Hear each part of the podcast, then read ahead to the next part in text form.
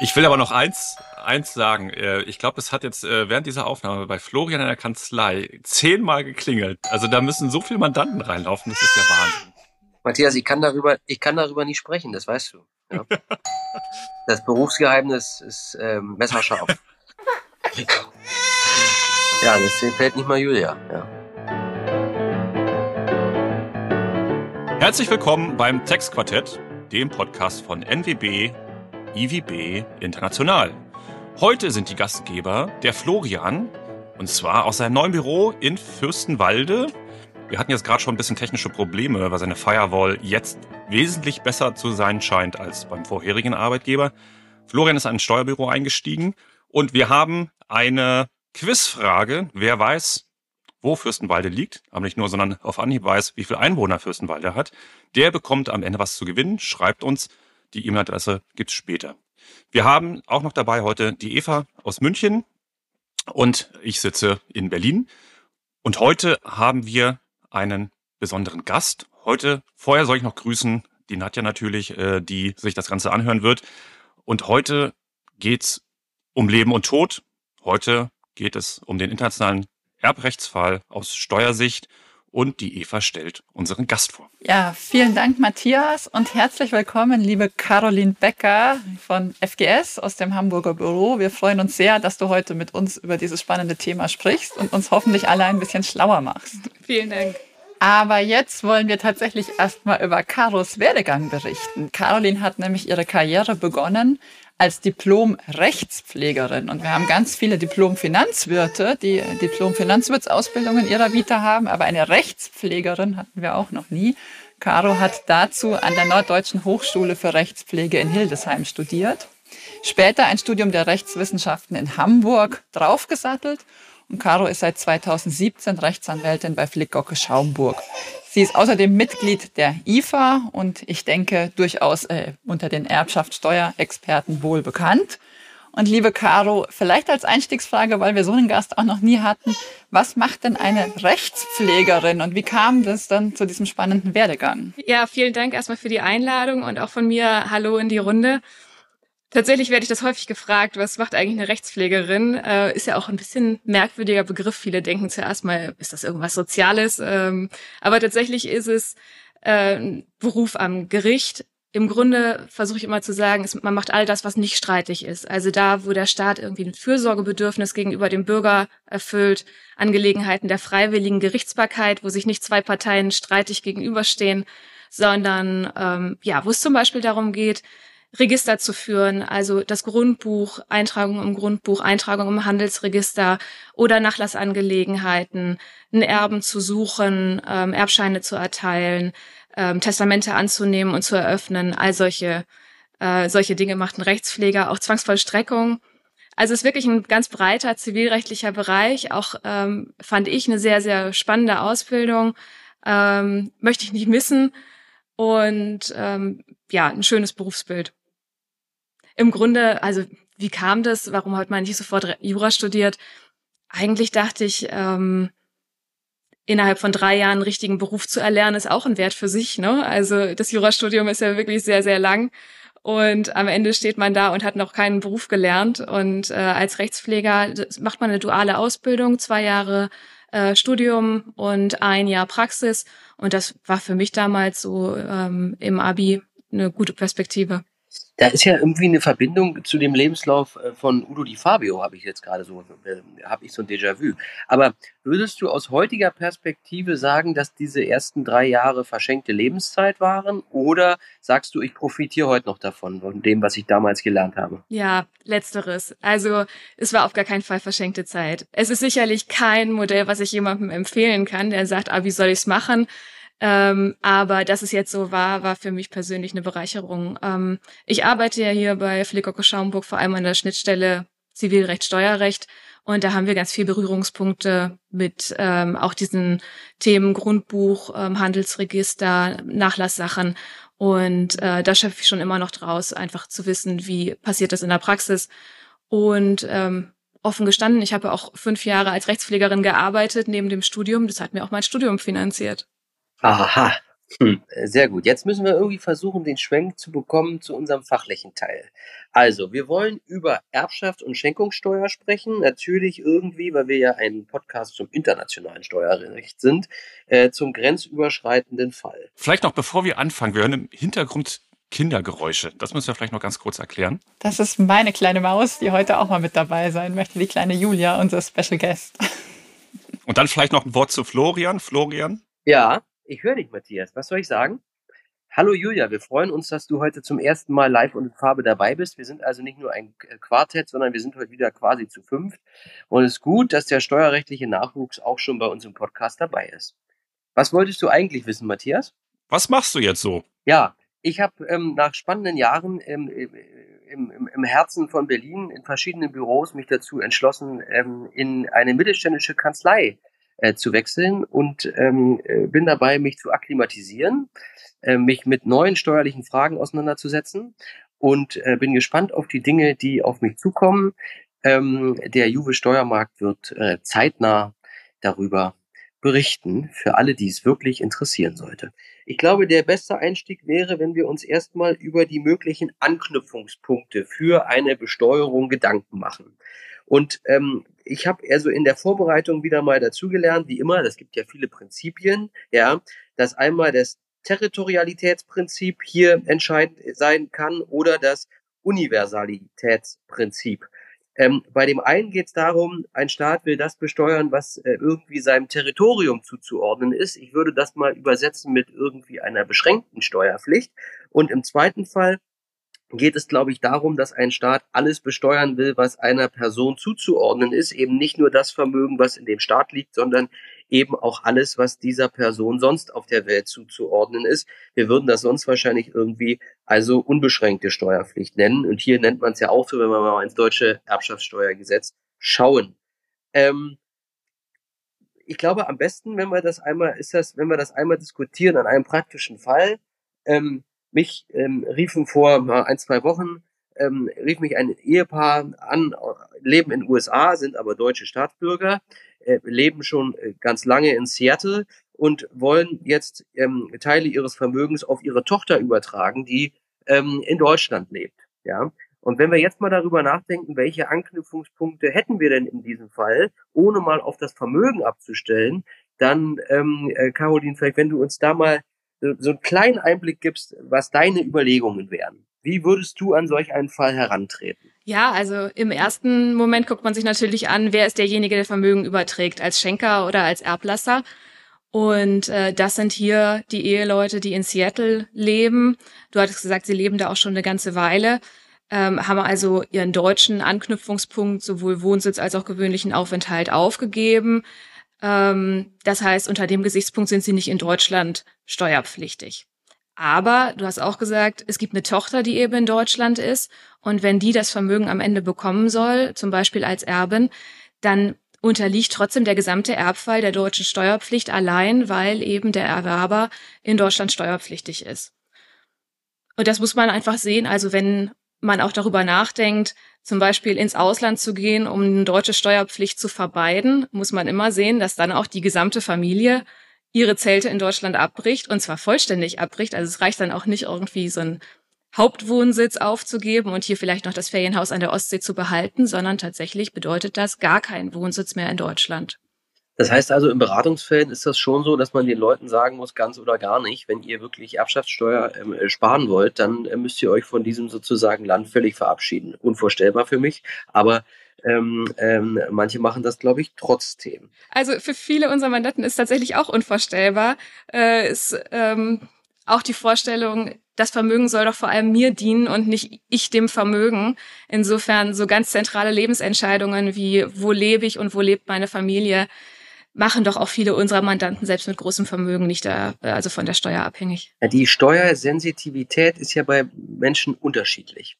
Ähm, jetzt, das ist ja alles, ich sag mal, der einfache Einstieg. Ja, spannend wird's doch allein dadurch, dass wir natürlich in grenzüberschreitenden Fällen immer Konstellationen haben, wo wir zwei Staaten haben können, die ähm, darüber nachdenken, eine Erbschaft oder eine Schenkung zu besteuern. Und ich glaube, genau darin liegt ja auch die große Herausforderung in der Praxis, oder? Genau, du hast es ja im Grunde schon gesagt. Also allein, wenn man sich anschaut, ähm, Deutschland guckt sowohl auf den Erwerber als auch auf den Übertragenden.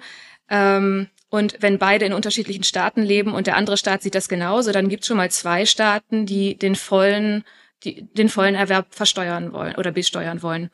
Und wir haben das vorhin ausgeklammert, aber natürlich spielt auch die Belegenheit des Vermögens noch eine Rolle. Wenn das dann also noch in einem dritten Staat ist, dann kommt noch ein weiterer, möglicherweise äh, Steueranspruch aus einem dritten Staat dazu. Und ähm, wir haben auch noch nicht darüber gesprochen, das deutsche Steuerrecht erstreckt ja auch noch den Zugriff auf äh, deutsche Staatsangehörige, auch noch nach dem Wegzug. Also nur weil ich meinen Wohnsitz verändere, scheide ich dadurch noch nicht automatisch aus der deutschen Steuerpflicht aus, sondern fünf Jahre nachlaufen gibt es für deutsche Staatsangehörige eben noch den Besteuerungszugriff. Ähm, und im Fall äh, sozusagen der Einschlägigkeit ASTG, 4 ASTG, dehnt sich das sogar noch auf zehn Jahre aus. Da gibt's dann zwei gute Nachrichten in dem Zusammenhang. Also erstmal denkt man ja, oh mein Gott, ähm, alle Länder wollen zugreifen. Ähm, ich komme in dieses Thema Doppelbesteuerung. Und es gibt zwei gute Nachrichten, wobei mit großer Einschränkung. Es gibt Doppelbesteuerungsabkommen, die auch äh, die Erbschaftssteuer regeln. Und es gibt in ganz vielen Ländern gar keine Erbschaftssteuer mehr. Also um nur mal zu nennen, Österreich, Portugal, Schweden, Norwegen, Rumänien, Kanada, Israel, Australien, Neuseeland und so weiter. Aber in den Ländern, wo es äh, die Erbschaftssteuer noch gibt, ähm, kann man sich dann fragen, gibt es denn da Doppelbesteuerung, äh, Doppelbesteuerungsabkommen mit Deutschland? Und da ist es tatsächlich so, dass es nur fünf gibt, ähm, und zwar mit Dänemark, Frankreich und den USA, wo auch die Schenkungssteuer geregelt ist, mit der Schweiz nur die Erbschaftssteuer und in Griechenland wird nur das bewegliche Vermögen geregelt und ansonsten gibt's da nichts. Das heißt, wir laufen da in vielen Ländern tatsächlich in das Thema Doppelbesteuerung rein, wobei es dann nochmal eine Anrechnung gibt. Meine Frage wäre, wa warum ist das so? Warum gibt es so eigentlich so wenig Abkommen? Ja, ist interessant, ne? Also für die Ertragssteuer hat man irgendwie 100 Doppelbesteuerungsabkommen, Erbschaftssteuer nur die paar, die du gerade aufgezählt hast. Ich glaube, Schweden gehört auch noch dazu. Ähm, also auf der einen Seite habe ich den Eindruck, das Thema ist nicht so stark auf der politischen Agenda. Ähm, die OECD gibt ja alle paar Jahre neue Musterabkommen zum Ertragssteuerrecht raus. Zur Erbschaftssteuer, also Musterabkommen zur Erbschaftssteuer, das ist über 40 Jahre alt, stammt aus 82. Jetzt kann man natürlich sagen, da hat die OECD schon 1982 alles vorausgeplant und da gibt's gar nichts dran zu verbessern, aber wahrscheinlich ist es doch eher so, dass es einfach nicht so eine große Relevanz hat äh, für die OECD. Tja, woher kommt das? Also zum einen kann man sich vielleicht mal die Frage stellen, was machen eigentlich die deutschen Erbschaftssteuer-DBAs? Im Grundsatz kommen die am Ende auch häufig nur zu einer Steueranrechnung, nicht zu einer Steuerfreistellung.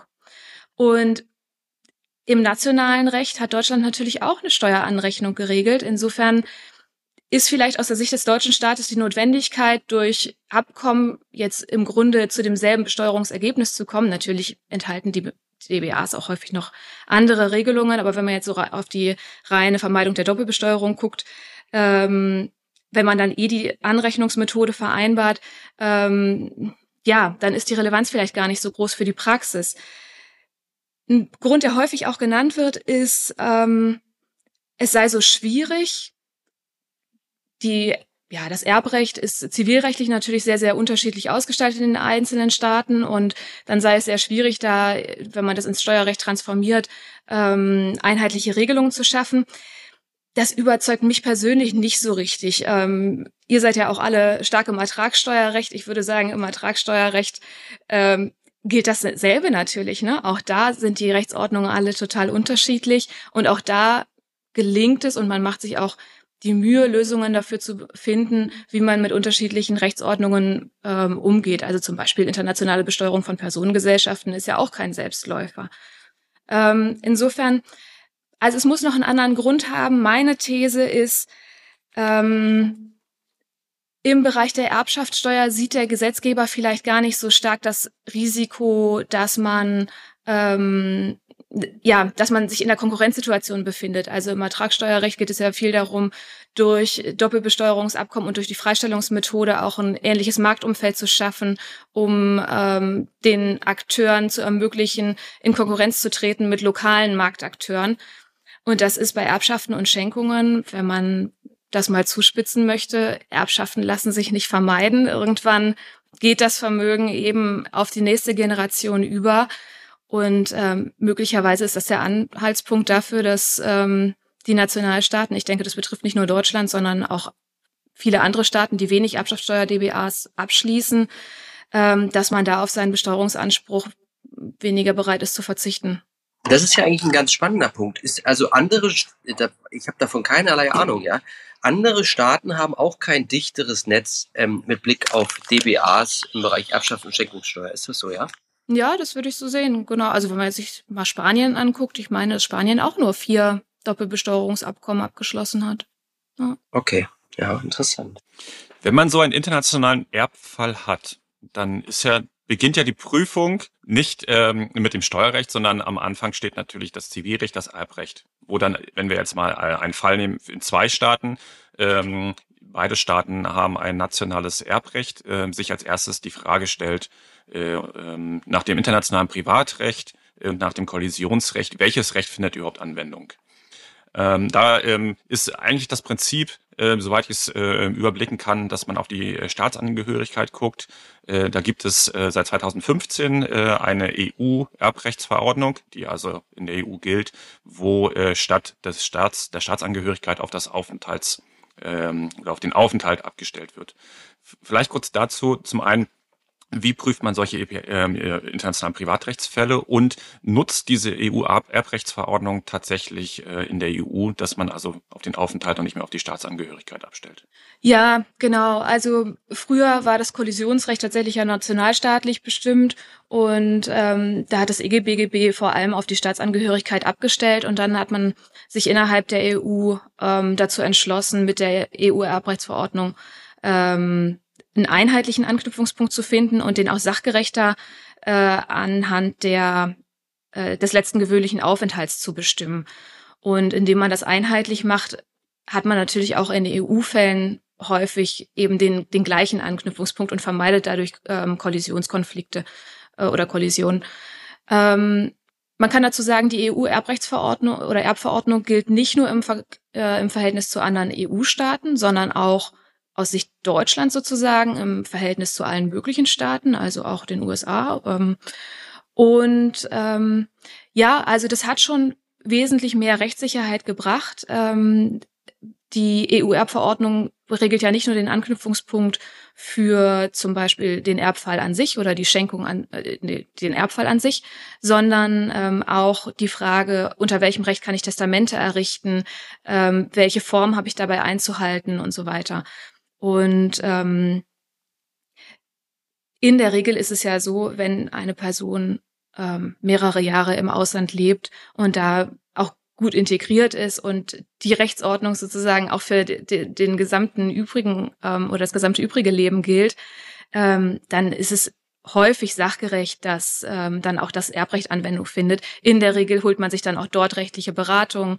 Die rechtlichen Berater strukturieren natürlich auch nach den dortigen Vorgaben und ähm, wenn man das nicht möchte, kann man ja immer noch das Recht des Heimatstaates wählen. Also die Rechtswahl ist auch nach der EU-Erbverordnung ähm, zulässig. Und insofern hat man da die Möglichkeiten, für sich günstigeren Anknüpfungspunkt ähm, auszuwählen. Zum Beispiel, weil die ja, Ausgestaltung des Erbrechts ähm, in den Staaten sozusagen besser zu den eigenen Bedürfnissen passt. Also da hat man Möglichkeiten zu gestalten. Aber genau, also insgesamt kann man schon festhalten, dass äh, die EU-Verordnung ein großer Schritt war. Also kann man im Prinzip festhalten, ähm, wenn keine Rechtswahl getroffen worden ist, ähm, dann ist für die Frage, welches äh, Erbrecht es also der beiden Länder Anwendung findet, äh, Ausgangspunkt äh, der letzte gewöhnliche Aufenthalt des äh, Erblassers. Genau, genau. Und also wenn so ein Fall zu uns kommt, ähm, natürlich gucken wir uns dann an, wo war der letzte gewöhnliche Aufenthalt, was würde dann das gesetzliche Erbrecht sagen und wenn es eben ein Testament gibt, dann würden wir uns auch angucken, ähm, ist das formgerecht ähm, aufgestellt worden, regelt das sozusagen zutreffende Rechtsinstitute. Fast jeder Staat äh, hat ja einen eigenen Katalog an ähm, erbrechtlichen Rechtsinstituten, die man auch nur wählen kann und da ist äh, häufig wie in Deutschland ja auch die Vertragsfreiheit eingeschränkt. Ähm, insofern muss ich mich schon in dem Katalog Erb oder Erbschaft, Vermächtnis, Auflage, so das sind die Institute, die wir so in Deutschland kennen, ähm, danach richten. Ich fühle mich so ein bisschen erinnert an eine äh, Vorlesung in meiner Uni-Zeit von deinem lieben Kollegen Christian Jeke, ähm, der uns damals in dieser Gastvorlesung versucht hat, als BWLern so einen Einstieg zu geben in dieses internationale Privatrecht. Und ich habe so in Erinnerung, dass damals auch so, sagen wir mal, theoretische Fälle diskutiert wurden, wie ähm, äh, er schreibt sein Testament auf der Kreuzfahrt oder im Flugzeug. Ja, ähm, äh, gibt sowas in der Praxis wirklich? Also ich habe es noch nicht gehabt, aber ich kann mir das schon vorstellen, weil wo Personen ihr Testament schreiben, ist ja manchmal auch wirklich sehr situativ und sehr beeinflusst von aktuellen Einf also von aktuellen Erfahrungen und wenn man das Gefühl hat, das Schiff schwankt hier aber gerade ganz schön, ich schreibe mal lieber auf, was, was mich noch so beschäftigt. Ähm, aber gehabt habe ich es tatsächlich selber noch nicht. Okay, also man kann sozusagen nur mitgeben den Leuten, bevor der Mandant sich auf den Weg macht und da das Testament schreibt, vielleicht mal kurz auch über die zivilrechtlichen Fragen Gedanken machen. Insbesondere, wenn man öfter mal grenzüberschreitend äh, unterwegs ist, oder? Ja, also das muss man schon so sagen. Ähm, internationale Erbfälle sind immer komplex. Ähm, sehr spannend und herausfordernd, aber wenn man schon absehen kann, man hat einen Bezug zu mehreren Staaten und sei es, weil meinetwegen die Kinder, an die man vererben möchte, nicht in Deutschland ansässig sind, ähm, dann sollte man auf jeden Fall ähm, sich rechtliche Beratung einholen. Ähm, das also wir bemerken schon, dass ähm, Personen häufig Probleme damit haben, sich äh, mit ihrer, ähm, ja, mit der eigenen Vergänglichkeit auseinanderzusetzen und dass es natürlich dann schon ähm, ein gewisser Angang ist, überhaupt in einem Staat Rechtsrat einzuholen, geschweige denn in mehreren. Aber in der Regel wird das ja auch so gemacht, also wenn äh, jemand zu uns kommt, dann nehmen wir den Kontakt auf zu Partnerkanzleien und sehen zu, dass man dann eben eine Struktur erstellt, die aus der Sicht aller beteiligter Staaten ähm, gut funktioniert. Und da geht es natürlich auch darum, die Spielräume, die sich in den unterschiedlichen Rechtsordnungen ergeben, auch zu nutzen, also sowohl zivilrechtlich ähm, als auch steuerlich und dann eben noch Einfluss nehmen zu können. Ähm, vielleicht fragt sich der ein oder andere, naja, ihr habt doch gerade am Anfang gesagt, äh, der deutsche Besteuerungszugriff ist so weitreichend. Es wird sowohl an den Erwerber als auch an den ähm, Übertragenen angeknüpft und am Ende wird ja doch auf das höhere Steuerniveau hochgeschleust, indem man eben nur eine Anrechnung vorsieht. Aber dennoch, also durch ähm, eine vernünftige Planung und Strukturierung im Vorhinein kann man doch einige Effekte erzielen. Also zum Beispiel ähm, kann man die Steuer äh, Anrechnung natürlich optimieren. Man kann sehen, dass man die Vermögensgegenstände so aufteilt, dass es eben sinnvoll ist unter dem je jeweiligen Steuerrecht. Ne? Es muss ja nicht jeder anteilig an jedem Vermögensgegenstand beteiligt sein, sondern ähm, man kann das ja auch in gewissem Maße aufteilen.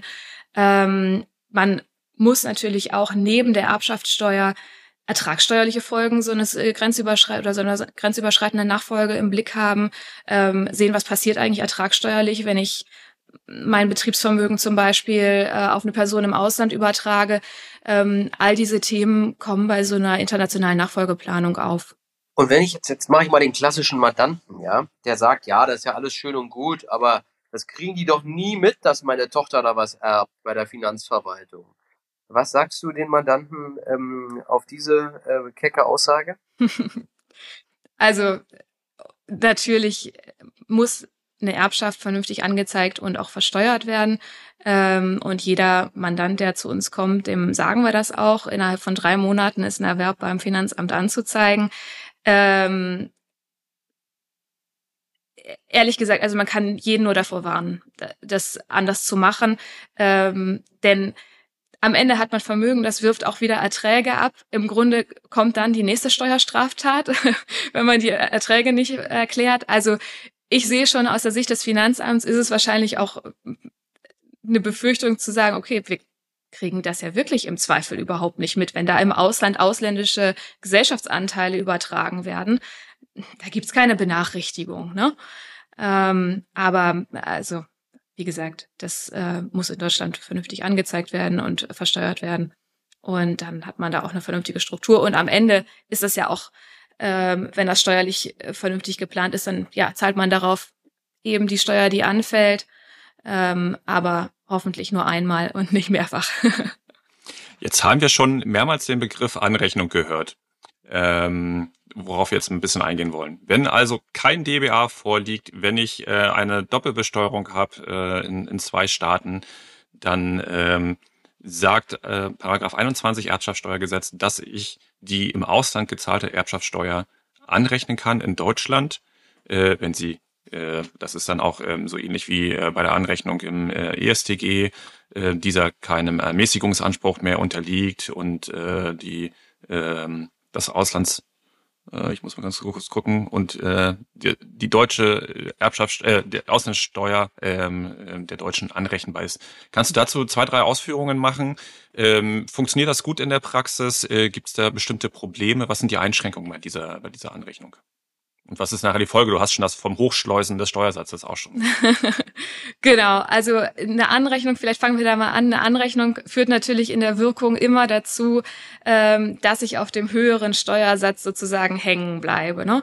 Ähm, es, kein Staat rechnet unter Null an. Es gibt nirgendwo eine Steuererstattung aufgrund einer Besteuerung in einem anderen Staat. Insofern ähm, zahle ich natürlich immer die Steuer, die im höheren oder die in ähm, in dem Staat mit dem höheren Steuersatz entsteht. Ähm, genau, also in der Praxis gibt es mit der Anrechnungsvorschrift ähm, eine ganze Menge Probleme. Ähm, die ist relativ komplex, wenn man es im Detail versucht zu äh, betrachten ähm, und führt auch nicht zu einer völligen äh, Vermeidung einer Doppelbesteuerung. Allein der Begriff Auslandsvermögen ist in derselben Vorschrift sozusagen zweifach definiert. Ist auch ganz interessant. Ne? Also heißt dann, dass äh, die Steuer auf Auslandsvermögen wird angerechnet und dann wird quasi im folgenden Absatz differenziert, ist der Erblasser ein Inländer, ein Steuerinländer oder ein Steuerausländer und je nachdem ähm, verändert sich der Blickwinkel, wie weitgehend äh, das Auslandsvermögen verstanden wird. Ähm, Deutschland akzeptiert also gewissermaßen, dass derjenige, der ähm, im Au oder Steuerausländer ist, wenn er vererbt, ähm, dass Deutschland da einfach von der Besteuerung schon weiter weg ist als bei jemandem, der äh, im Inland ist, wenn er verstirbt und äh, lässt dann eine Anrechnung nur in sozusagen in dem Inlandsfall nur in äh, geringerem Umfang zu. Also zum Inlandsvermögen gehört dann zum Beispiel oder andersrum zum Auslandsvermögen gehört dann zum Beispiel ähm, nur sozusagen die Kehrseite von 121 Bewertungsgesetz. Und was ganz interessant ist, also dazu zählt zum Beispiel nicht ähm, ausländisches Kontoguthaben. Ähm, vielleicht können wir da tatsächlich einmal kurz bleiben, weil da fand ich, gab es eine sehr interessante Entscheidung des äh, BFH, die dieses Problem Doppelbesteuerung einfach nochmal so sehr plastisch hervorgehoben hat.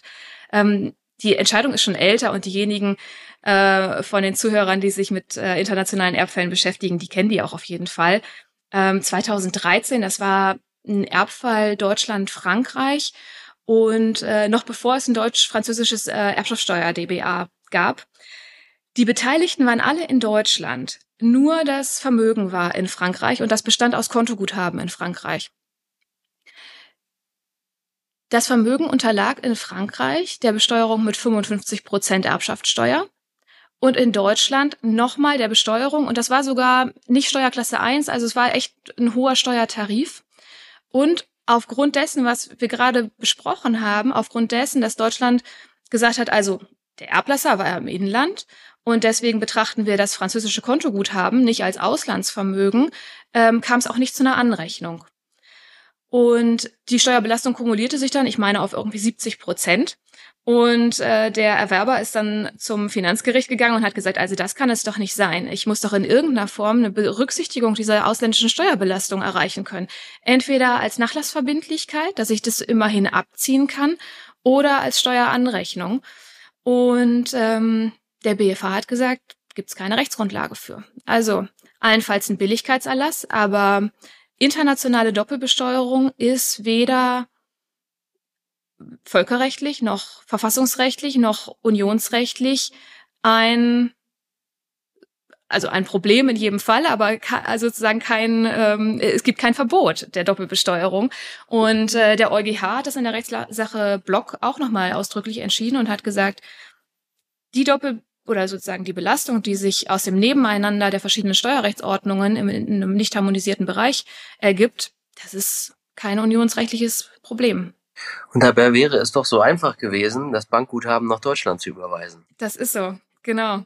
Also auch, äh, auch das kann äh, Gegenstand der vorbeugenden Beratung sozusagen sein. Sowieso macht es natürlich immer für den Berater auch äh, mehr Spaß und bringt auch also man kann auch mehr Effekte erzielen, wenn man im Vorhinein berät, weil man dann eben sehen kann, wo ja kann man irgendwie die Assets noch anders allokieren, äh, was kann man noch im Vorhinein an der Struktur verändern, so dass es passt. Also aus deutscher Sicht, das bringt uns jetzt so ein bisschen von diesem Thema weg, aber aus deutscher Sicht ähm, ist ja zum Beispiel auch Betriebsvermögen nur dann verschont, wenn es innerhalb von Deutschland oder ähm, der EU gehalten wird oder des europäischen Wirtschaftsraums, nicht Drittstaaten.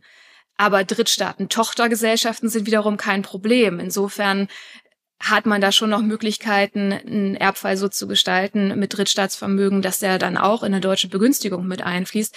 Also ähm, das nur nochmal zu dem Thema, wie kann man doch noch Einfluss nehmen im Vorhinein. Aber klar, auch im Nachhinein kann man noch ein bisschen was machen, aber man muss sagen, durch den Erbfall sind einfach Fakten geschaffen, an die man häufig dann auch nicht mehr rankommt. Also vielleicht, äh, was man noch dazu sagen kann, wenn man internationale Erbfälle berät, dann muss man sich natürlich auch die angrenzenden Rechtsgebiete angucken. Wir haben schon im steuerrechtlichen Bereich darüber gesprochen. Ertragssteuern spielen eine große Rolle. Also was passiert natürlich infolge des Erbfalls sofort ähm, und was passiert dann auch mit der laufenden Besteuerung. In manchen Rechtsordnungen ist auch der Nachlass selbst ein eigenständiges Steuersubjekt. Auch das muss man sich angucken. Wer unterliegt dann eigentlich der Besteuerung und was machen wir aus deutscher Sicht dann mit diesem Befund?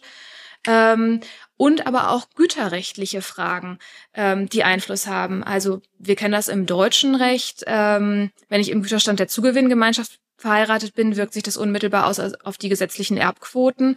Und auch steuerlich ähm, wird der Güterstand natürlich oder wird der Zugewinn, Ausgleichsanspruch ähm, steuerlich ähm, der Gestalt berücksichtigt, dass insofern keine Erbschaftssteuer anfällt, Paragraph 5 Erbschaftssteuergesetz.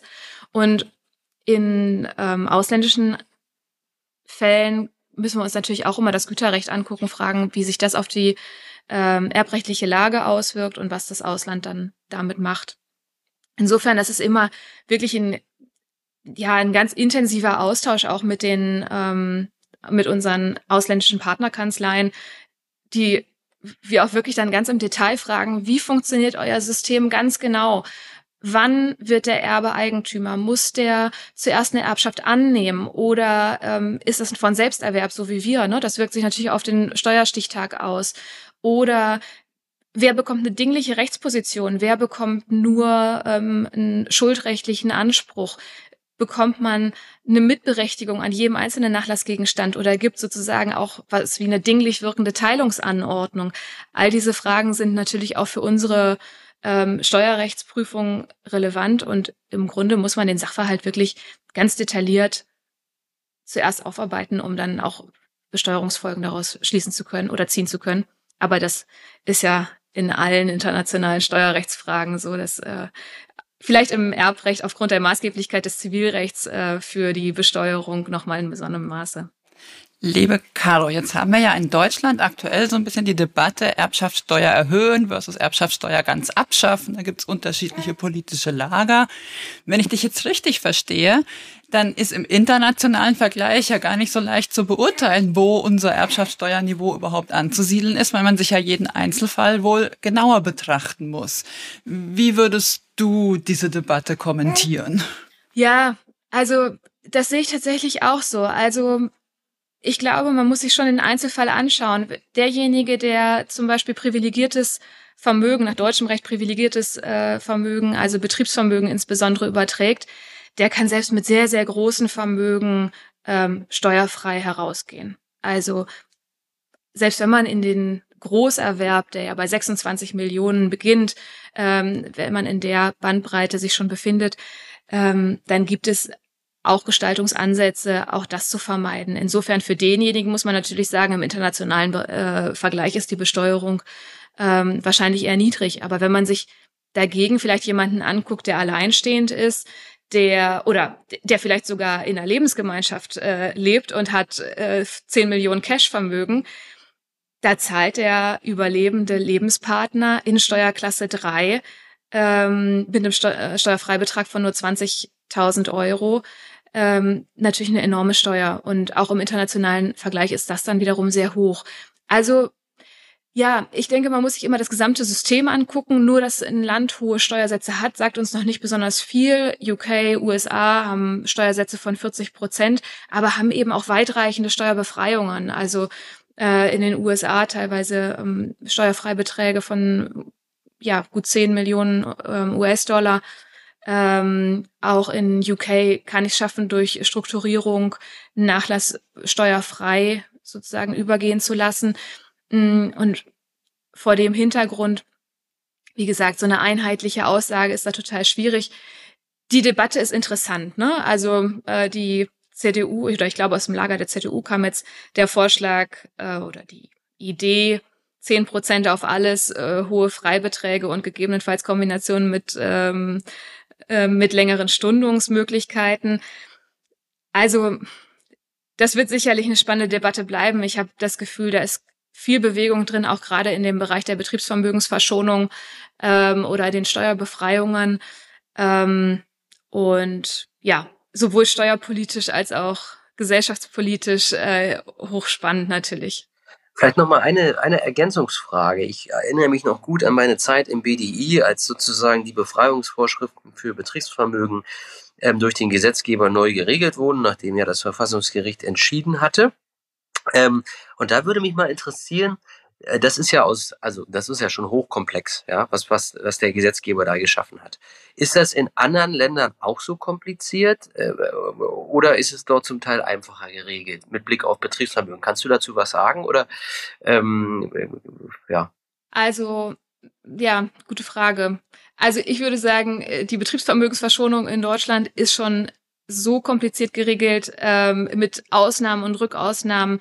Das ist schon von der Regelungstechnik eines eine der kompliziertesten Materien. Ich habe es in der Beratung in ausländischen Fällen noch nicht woanders so gesehen. Ich will nicht ausschließen, dass es irgendwo anders gibt, aber ich habe es noch nicht gesehen. Da stellt sich die Frage, wer ist der Geisterfahrer? genau. Ähm, ich glaube, wir wollen uns jetzt noch mit einem Fall beschäftigen, der bei allen für gute Laune sorgt, nämlich die vererbte spanische Ferienimmobilie. Ähm, irgendwie habe ich das Gefühl, ähm, dass sich ähm, immer mehr Berater damit beschäftigen, wie man Menschen dazu bringen kann, erstens entweder nach Spanien zu ziehen, zu verziehen, den deutschen Wohnsitz aufzugeben, mit all den, sagen wir mal, Problemen, die damit einhergehen können, mit Blick auf 6 ASTG, äh, aber auch die Frage natürlich der Erbschaftssteuer auf eine solche ähm, Immobilie ist irgendwie äh, von großem Interesse. Und Matthias, ich meine, du hast hier einen kleinen Beispielsfall gebildet. Ist das richtig? Den habe ich. Und äh, also meine, meine, das einzig geistig äh, höhere war die Findung der Namen. Äh, das werden die Hörer jetzt auch gleich merken. Der Fall ist relativ einfach. Die deutsche Rentnerin Adalgard habe ich sie genannt die sagt, ich ziehe jetzt nach Mallorca, also nicht jetzt, sondern schon vor einer gewissen Zeit. Ähm, wir lassen die Wegzugbesteuerung mal weg. Äh, ähm, kaufe da ein Haus und breche alle meine Zelte in Deutschland ab. Das passiert auch. Dann stirbt sie. Äh, wir können gleich nochmal darüber sprechen, mit oder ohne Testament. Und äh, ihr alleiniger ähm, Erbe ist der Sohn, der in Deutschland wohnt und Heribert heißt. Und jetzt stellt sich natürlich die erste Frage, welches Erbrecht findet Anwendung, das deutsche oder das spanische? Ja, also wenn man nach der EU-Erbverordnung guckt und das, äh, die würden ja sowohl Spanien als auch Deutschland zugrunde legen, ähm, dann zählt der letzte gewöhnliche Aufenthalt und ähm, das wäre für die Rentnerin Adalgard äh, Spanien. Also insofern würde man spanisches Recht anwenden.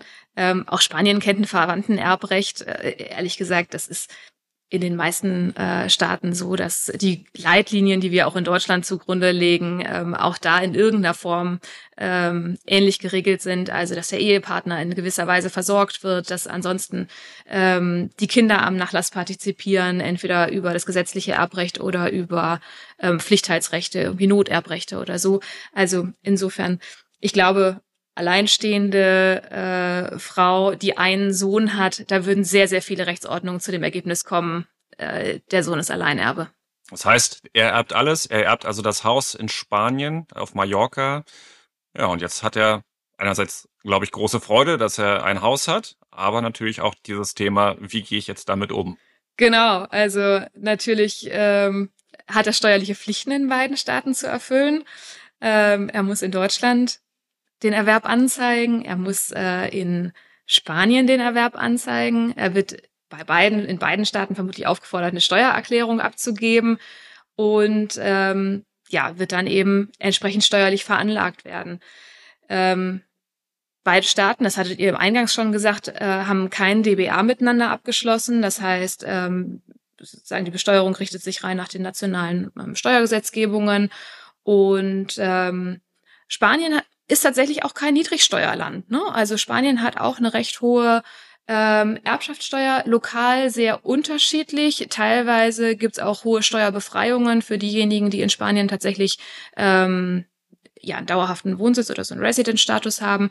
Ähm, aber das hängt eben da, davon ab, in welcher Region man in Spanien lebt.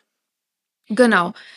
Deutschland würde, weil ähm, Deutschland natürlich auch den gesamten Erbfall ähm, besteuert, dem Sohn immerhin den Grundfreibetrag von 400.000 Euro geben. Der scheint mir im internationalen Vergleich relativ hoch zu sein. Also sowohl Spanien als auch Frankreich, ich meine auch UK, die haben alle relativ geringe ähm, steuerliche Freibeträge. Ähm, wir haben immerhin die 400.000 Euro, die äh, der Sohn ähm, geltend machen könnte, sofern das nicht schon vorher verbraucht wurde, muss man natürlich auch immer gucken. Ne? Die 400.000 gibt es natürlich nur einmal in zehn Jahren. Ähm, genau, aber dann, ähm, also wenn die Immobilie natürlich das einzige wesentliche Asset ist, was ähm, die Mutter ihm vererbt, dann kann er natürlich nochmal über Folgendes nachdenken. Ähm, es gibt ja im deutschen Steuerrecht die Befreiung für das Familienheim. Und das Familienheim ist ne, die Wohnstätte, die der Erblasser äh, quasi ständig bewohnt hat, als Hauptwohnsitz, nicht als Ferienwohnung, als Hauptwohnsitz.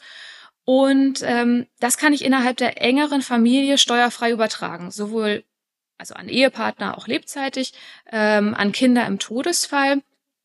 Und ähm, da gibt es eine Größenbegrenzung, also es darf kein sozusagen absoluter Luxus sein, es äh, darf nicht mehr als 200 Quadratmeter Wohnfläche haben. Und äh, die nächste Voraussetzung ist, ich muss da relativ zügig dann auch einziehen. Also ähm, das Gesetz sagt unverzüglich, Finanzverwaltung sagt so, naja, so sechs Monate sollte das sein. Das ist bei einem internationalen Umzug gar nicht so, ähm, gar nicht so eine ganz lange Zeitspanne. Ähm, aber das könnte er sich natürlich überlegen, ne? wenn er die Idee hat, Spanien könnte auch für mich eine gute Alternative sein, dann nach Spanien zu ziehen.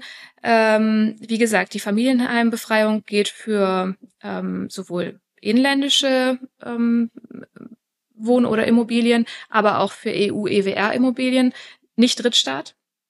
Genauso ist es auch bei Betriebsvermögensverschonung. Auch da ähm, unterscheidet man zwischen Drittstaat, EU, EWR. Ähm, genau was man ihm sagen muss, er muss dann halt auch, um die Verschonung nutzen zu können, tatsächlich auch zehn Jahre da wohnen bleiben. Ähm, wenn er seinen Wohnsitz vorher wieder zurückverlagert oder woanders hin verlegt, äh, doch irgendwie verkauft oder vermietet, ähm, dann müsste er die Steuer sozusagen doch noch nachentrichten. Und jetzt habe ich in der Presse gelesen, dass durch einen ähm, politischen Wechsel auf, manche sagen ja, der schönsten Insel der Welt, ähm, darüber nachgedacht wird, die Erbschaftssteuer auf Mallorca abzuschaffen. So. Also, unsere Rentnerin Adelgard, die da eine hoffentlich sehr schöne Zeit hatte, aber jetzt verstorben ist, ähm, jetzt noch nicht, sondern nachdem das dann vielleicht abgeschafft wurde, ähm, äh, überlässt dem Sohn äh, also dieses Haus. Und der Sohn kommt jetzt genau auf diese Überlegung, Caroline, wie du sagst, ja Mensch, könnte das nicht mein Familienheim sein? Es hat nur 199 Quadratmeter. Ähm, äh, und Mallorca fand ich eigentlich immer schon schön und äh, zieht jetzt dorthin. Dann hätten wir zwar in Deutschland einen Anknüpfungspunkt für die Besteuerung, aber eben auch eine Befreiung. Das heißt also, weder in Spanien noch in Deutschland würde dann auf dieses Familienheim, ähm, also ich stelle mir jetzt so vor, mit Blick auf die Bucht von Andratsch, ja, ähm, ähm, würde dann weder in Deutschland noch in Spanien Steuer entstehen. Das ist doch jetzt, sagen wir mal, aus Gestaltungsperspektive ein ganz gutes Ergebnis. Ob man da jetzt als Staatsbürger ähm, sowohl in Spanien als auch in Deutschland ein gutes Gefühl hat, sei mal dahingestellt. Das ist uns steuerlicher Berater, wir sind ja die Mandanten verpflichtet. Ähm, aber das zeigt doch, wenn man drüber nachdenkt, ist auch im Bereich der Erbschaftssteuer grenzüberschreitend was möglich. Ja, das stimmt. Und es ist ja auch keine, also ganz weit weg von irgendeiner Art von missbräuchlicher Gestaltung oder irgendwas, denn wenn der Fall rein national spielen würde, hätten wir genau dasselbe Ergebnis. Also wenn da der Sohn in das Haus der Mutter einzieht, ähm, dann ist es auch steuerfrei. Also äh, insofern, da schafft man sich keinen keinen Vorteil, der in irgendeiner Form nicht vorgesehen ist oder so. Also ich habe das natürlich auch verfolgt. Auch unsere Mandanten interessiert das natürlich. Auf den Balearen keine Erbschaftssteuer mehr. Vermögenssteuer ist, meine ich, sogar auch äh, betroffen. Äh, auch die soll abgeschafft werden. Ich bin sehr gespannt, wie das ausgestaltet wird. Also ähm, in der Presse konnte man lesen, zumindest für nahe Angehörige. Ähm, ich bin gespannt, ob differenziert werden wird zwischen denjenigen, die einen Hauptwohnsitz auf den Balearen haben und die eben nur so eine Art ja, Ferienwohnung, Nebenwohnung da haben werden. Wahrscheinlich muss man schon sozusagen steuerlich ansässig sein in, ähm, äh, auf den Balearen. Aber genau, also soll ja sehr kurzfristig kommen, äh, bleibt spannend. Und in Österreich geht's jetzt schon, oder? Das stimmt. Österreich und die Schweiz, äh, zumindest mit nahen Angehörigen, auch in der Schweiz, ähm, Genau, also da gibt's keine Erbschaftssteuer. Wie gesagt, wir haben es eingangs gesagt, ne? Also die Hürde ist wirklich, ähm, ich muss halt ins Ausland gehen, ich muss mindestens fünf Jahre schon da sein. Mit einer Schenkung kann ich es natürlich besser steuern, ne? Dann muss ich nicht sozusagen so lange da sein, bis, äh, bis ein Erbfall eintritt. Ähm, und ich muss natürlich auch, das ist auch ein wichtiger Punkt, ähm, ich muss in der Zwischenzeit auch sehen, dass ich aus meinem gegebenenfalls Inlandsvermögen auch steuerlich Auslandsvermögen mache. Wenn ich nur inländische, äh, ja, inländisches Vermögen habe, ähm, Immobilien oder no, ne, Gesellschaftsanteile, dann nützt mir das natürlich auch nichts, dass ich äh, dann, äh, dass ich beide Erwerber oder dass ich den Erwerber und den vor, äh, Übertragenden ins Ausland verlagert habe. Genau, aber äh, genau, grundsätzlich, äh, du hattest es ja ganz am Anfang schon gesagt, es gibt eine ganze Menge Staaten, die keine Erbschaftssteuer erheben, aus den äh, bekannten politischen Gründen ähm, zu sagen, das ist doch eigentlich schon einmal versteuertes Erwerbseinkommen und der Übergang, zumindest im engeren Familienkreis, ähm, der soll einfach steuerfrei ermöglicht werden. Florian, du hattest vorhin schon angesprochen und vielleicht da würde ich gerne nochmal drauf zurückkommen, weil das auch äh, aus meiner Sicht so ein ganz wesentlicher Punkt ist. Ertragssteuerliche Folgen ähm, der, ähm, des internationalen Erbfalls und du hattest gesagt ASTG-Wegzugssteuer. Ähm, also in der Tat, ne, die unentgeltliche Übertragung von Geschäftsanteilen, die in den Anwendungsbereich der Wegzugsbesteuerung fallen, also Anteile im Sinne 17 ähm, ESTG, die ähm, unterliegen der Wegzugsbesteuerung, wenn sie auf nicht unbeschränkt steuerpflichtige Personen übergehen. Und das hat natürlich also zwei Konstellationen, würde ich sagen. Zum einen diejenigen, die heute noch in Deutschland sind und möglicherweise dann sind die Kinder im Ausland und ähm, die werden dann als Erben eingesetzt, sodass in dem Zeitpunkt dann Anteile übergehen.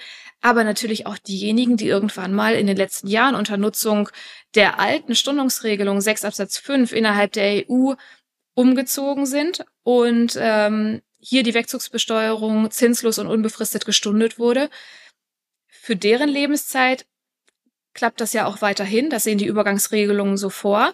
Ähm, aber wenn die ihrerseits versterben und dann an Kinder an ihrem dann Wohnort ähm, die Anteile übergehen, dann fällt auch für die Erbschaftssteuer an, äh, Wegzugsbesteuerung an.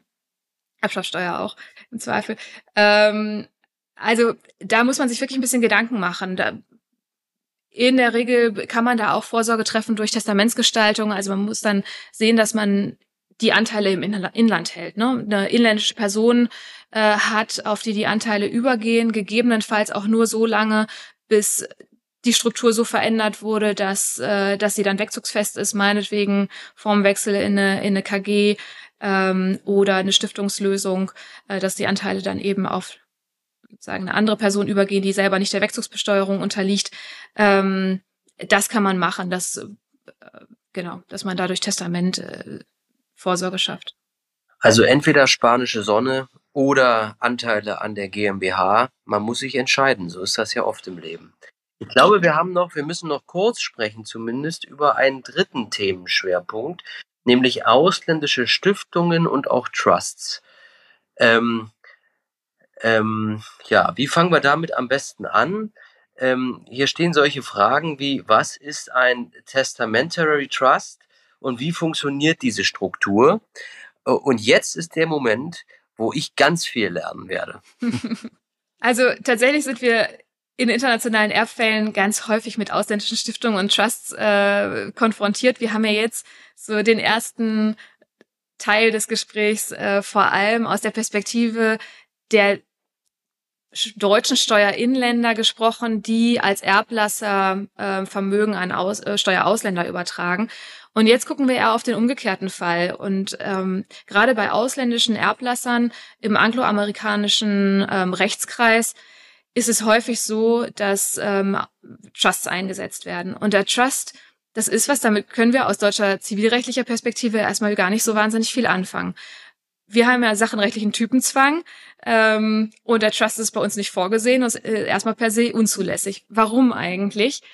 Ähm, der Trust führt dazu, dass das Eigentum im Grunde auf zwei Personen aufgeteilt wird. Wir haben rechtlichen Eigentümer, das ist der sogenannte Trustee, der, dem wird das Vermögen übertragen, ähm, der verwaltet es. Und zwar für den wirtschaftlichen Eigentümer, den sogenannten Beneficiary. Und ähm, wir können das im deutschen Recht, wenn das unter Lebenden gemacht wird, am ehesten mit einer Treuhand vergleichen. Ne? Also wir haben jemanden, der nach außen als Eigentümer auftritt, ähm, aber das eigentlich sozusagen im wirtschaftlichen Interesse eines anderen tut. Ähm, ich finde, im Bereich des Erbrechts liegt auch der Vergleich zu einer Testamentsvollstreckung nah. Wenn man als Erblasser eine Dauertestamentsvollstreckung anordnet und sagt also, es soll hier, meine Erben sollen da keinen Zugriff drauf haben, sondern ich setze eine Person ein, die äh, kümmert sich um alles, dann ist den Erben auch die Verfügungsbefugnis entzogen. Ähm, und genau, also ja, sie haben da keinen, keinen Zugriff drauf.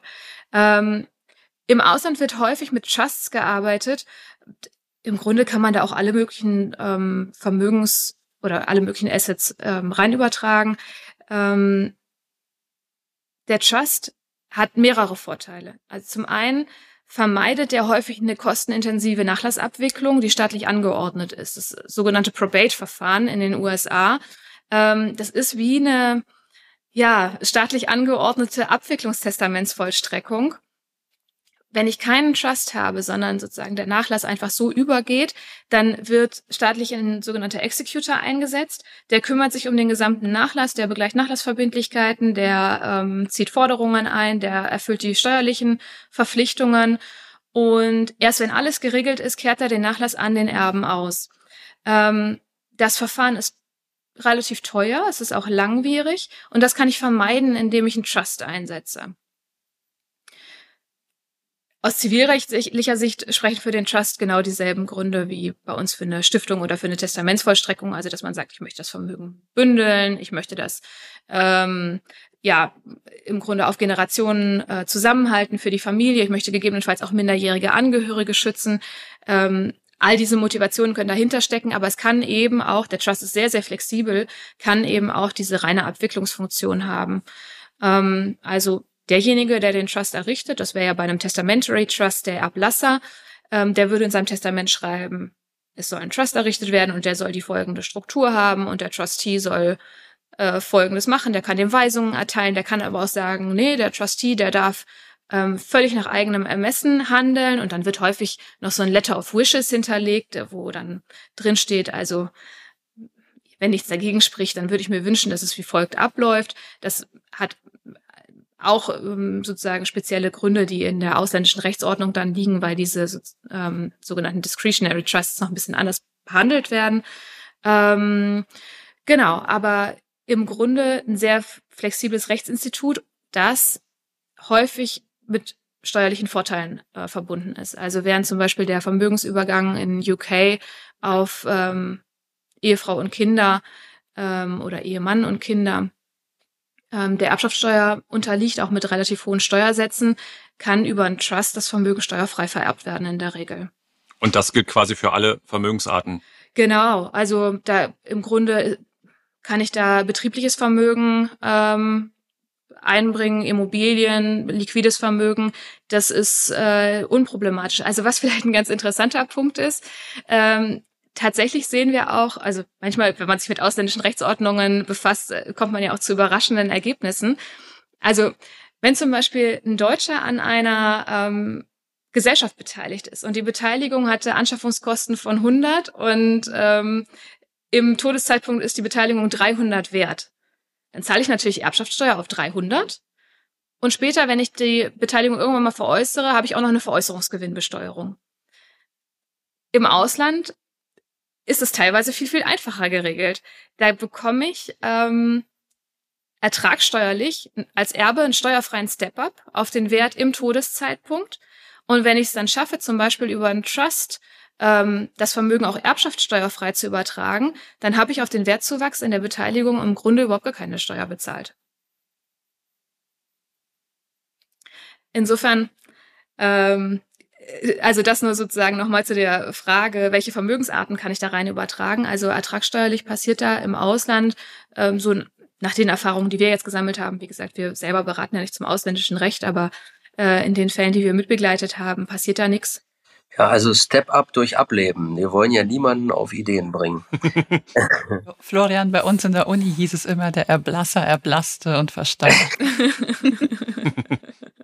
Aus deutscher Sicht ist es natürlich mit dem Trust gar nicht so einfach, weil ich hatte gerade schon gesagt, in Deutschland könnten wir einen Trust gar nicht wirksam anordnen. Also wenn wir, äh, wenn deutsches international oder sozusagen, wenn nach internationalem Privatrecht äh, deutsches Recht anwendbar ist, dann geht die Anordnung eines Trusts ins Leere. Wir müssen das irgendwie umdeuten. Aber wenn ausländisches Erbrecht anwendbar ist, dann akzeptieren wir das natürlich, dass da das äh, ein Trust angeordnet ist.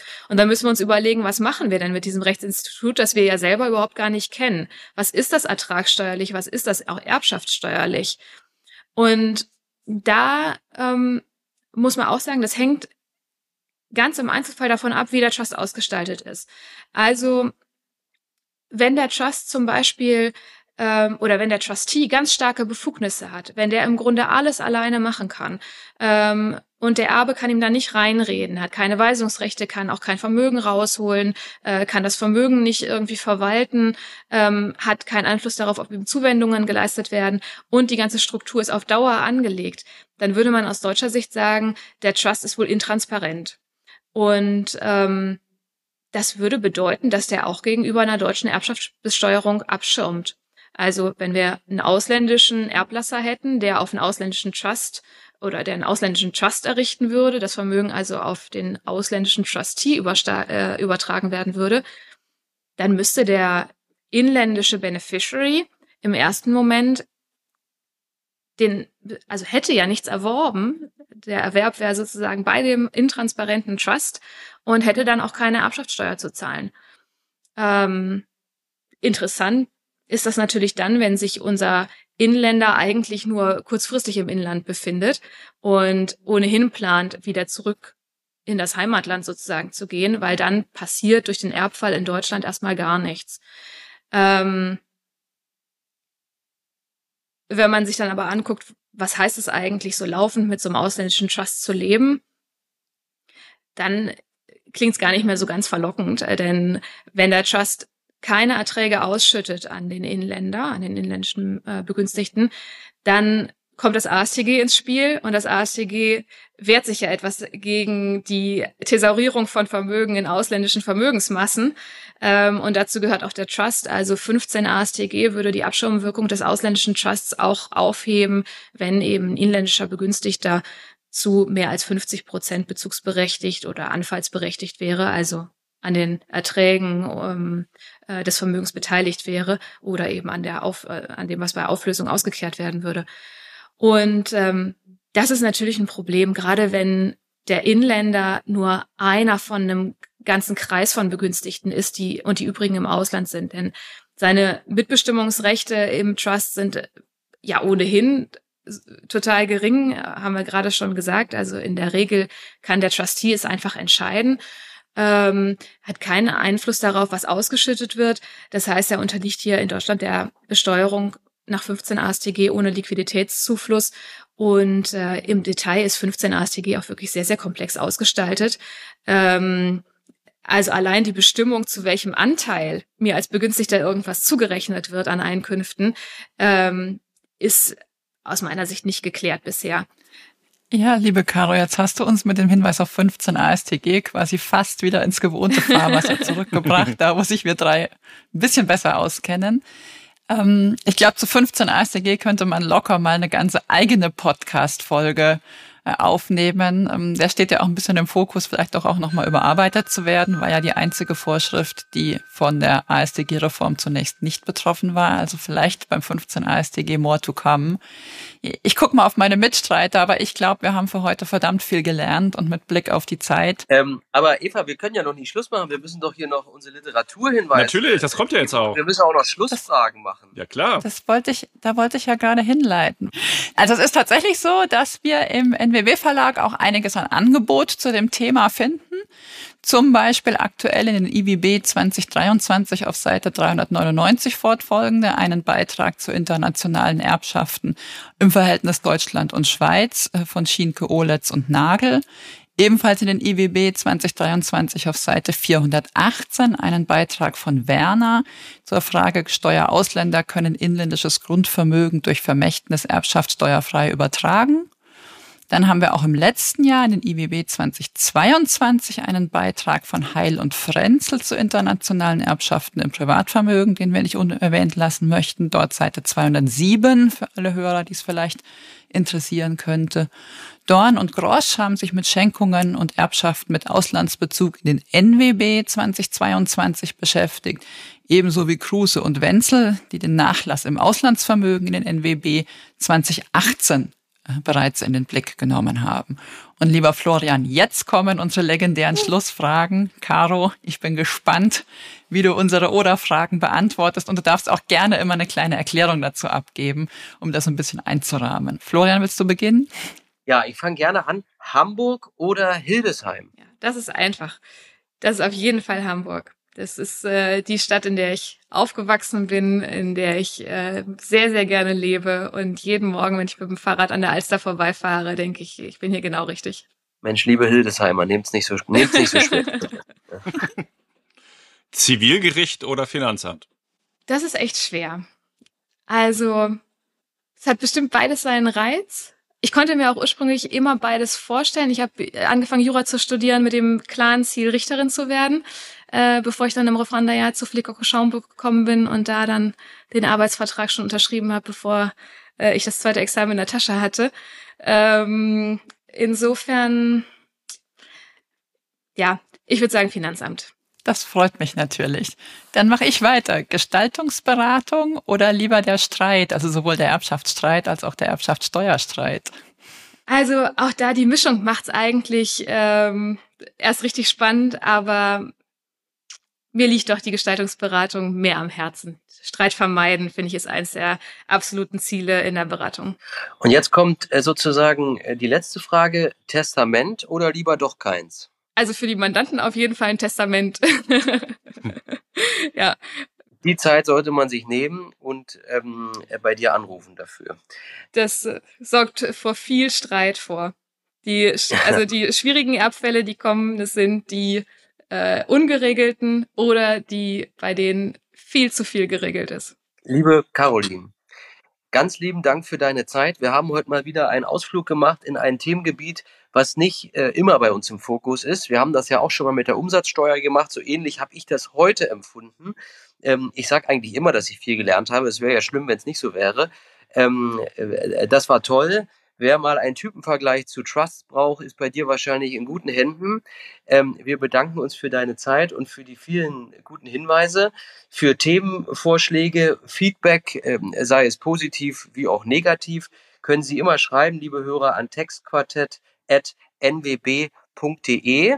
Ich danke nicht nur dem Studio, dass ihr das heute doch noch möglich gemacht habt, dass ich trotz Firewall über das Mobiltelefon teilnehmen kann. Ich danke auch Eva und Matthias. Wir grüßen Nadja äh, nach Hause, die sich heute mal ausgeruht hat.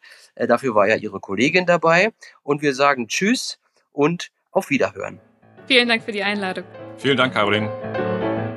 Das war das Textquartett, der Podcast zum internationalen Steuerrecht vom NWB Verlag in Zusammenarbeit mit We Are Producers. Bleiben Sie up to date im Steuerrecht unter www.nwb.de.